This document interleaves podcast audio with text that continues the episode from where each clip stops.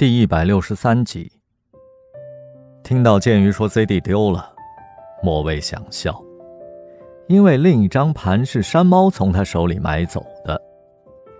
其实剑鱼的精华收藏基本上都转移给山猫了，可惜呀，那些宝贝现在都在山猫的家里供着呢，他无福消受啊。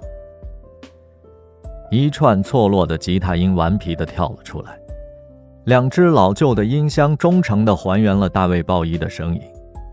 那个留着红色的火鸡头、涂着蓝眼影的年轻小伙子，仿佛复活了。剑鱼去厨房切西瓜，莫蔚在客厅溜达了一圈。他往卧室瞅了瞅，大屋里塞着双人床和高低床，再加上两组衣柜，显得很拥挤。小屋有书柜、写字台和一张沙发床，床头堆着剑鱼的衣服，看样子这是他的根据地。书柜里没有几本书，因为最宽的那层儿，只摆着一把二胡。莫蔚不由自主地走到跟前，怔怔地望着那把紫檀小花蟒皮的二胡。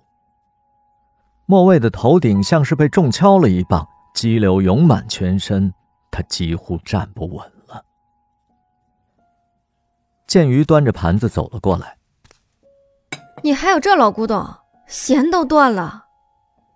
莫蔚故作轻松的说道。剑鱼含混的应了一声这个世界上，不会有这样的巧合吧？据说，舅舅的二胡是一位琴师的临终作品。是独一无二的。隔着玻璃门，莫蔚恨不得能触摸琴身。他的音质那么好，就像是一把魔琴啊！他是舅舅寂寞人生的唯一忠实伙伴，他见证了他的刻骨爱情和悲欢离合。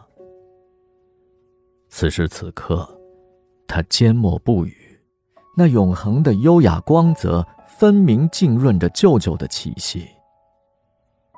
他应该还见证过舅舅生命的最后一刻吧。莫蔚的眼泪要失控了，怕引起剑鱼的注意，他赶紧回到了客厅。莫蔚刚刚拿起一片西瓜，敲门声就响了。剑鱼示意他不要理会。他顺手拉上窗帘，坐在了他的身边。过了片刻，传来了钥匙转动的声音，棋子推门而入。他把大包小包丢在地上，望了莫蔚一眼后，他愣了一下，随即又笑了：“哟，稀客呀！我以为你今晚不回来了呢。”“没事儿，我睡沙发。”说完，棋子踢掉鞋子，随口问道。吃了吗？没吃，给赤狐来个你拿手的咖喱鸡饭。莫蔚还在纳闷儿，为什么并不熟悉的剑鱼突然叫他到家里来。原来他是在跟棋子怄气呢。这次会面完全是为了激起他的醋意。莫蔚克制住向书房张望的冲动，他起身告辞。傍晚。小开给莫蔚打来电话，说他拉了个活儿，月底有场婚礼，请他唱歌。老马还没跟你求婚？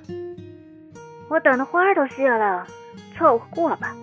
你抓紧啊，不然哪天我真结婚了，你得兼当伴娘和歌手。我没戏，这辈子注定单身狗。哎，那次给你伴奏的吉他手蛮有型的，而且。他看你的眼神特别温柔，我要是有你这样的歌喉啊，肯定把他拿下。两人闲聊了一会儿，莫蔚趁机问起了凯文的事儿。最近凯文对我有点怪怪的，我想不起来了，以前我俩有没有瓜葛？他不是调到上海了吗？闲得无聊玩暧昧？之前你很少提起他的，只有一次。呃，你说公司搬家，你独自加班到深夜，他给你送了夜宵。我说他对你有意思，你说仅仅是绅士对一般女性的善意罢了。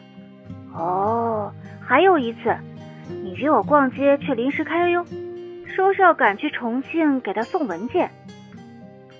我说啥文件这么紧急啊？而且偏偏叫你去，分明是心怀不轨嘛！你笑我想歪了，说他那么高高在上，身边美女如云，怎么会注意到你呢？男人是不会因为一个女人善良勤勉而爱上她的。